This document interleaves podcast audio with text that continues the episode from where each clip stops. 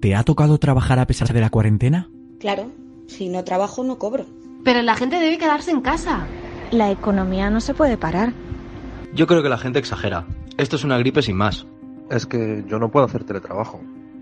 Tras las cuarentenas de China, Corea del Sur, Italia o España, el debate sobre las medidas necesarias sigue vigente. Si queremos vencer el COVID-19, hay que ser muy estrictos y no minusvalorar su capacidad de contagio y mortalidad, pero también generar un escudo social para las personas.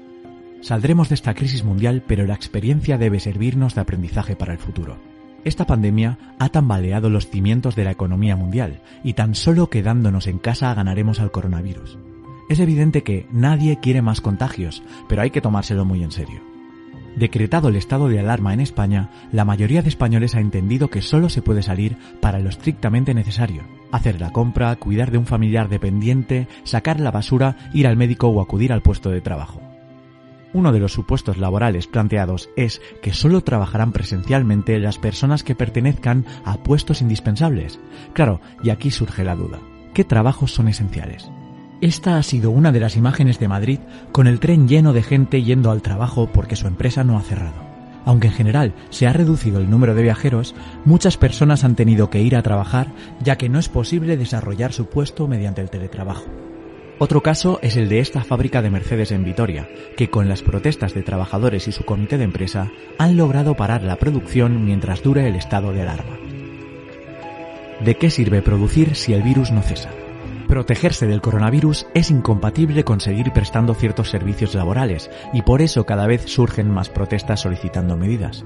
El llamado escudo social del que se habla implica decisiones para proteger a las personas que se vean afectadas por esta crisis global y reciban el apoyo para salir adelante.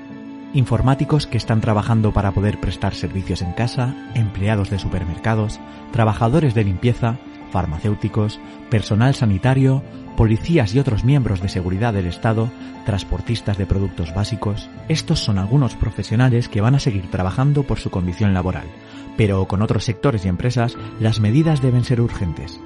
Hemos comprendido que es vital quedarnos en casa, pero otros países están repitiendo el error de no parar a tiempo.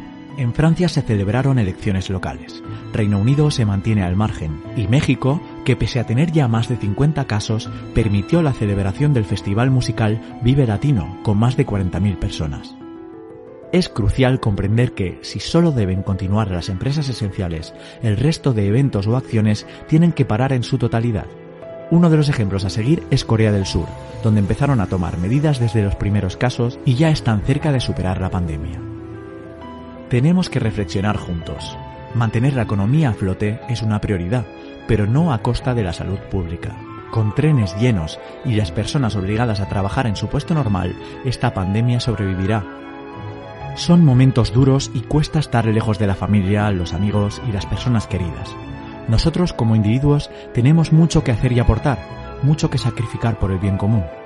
Ahora es el turno de los políticos, que al fin y al cabo son los que de verdad tienen en su mano proteger a las empresas y sus trabajadores. Eso sí, siempre priorizando la salud mundial.